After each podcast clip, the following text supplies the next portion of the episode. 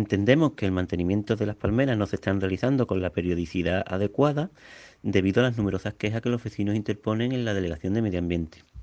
Y además nos preguntamos si el papel de estas palmeras es el que cabría esperar, ya que causan más perjuicios que beneficios.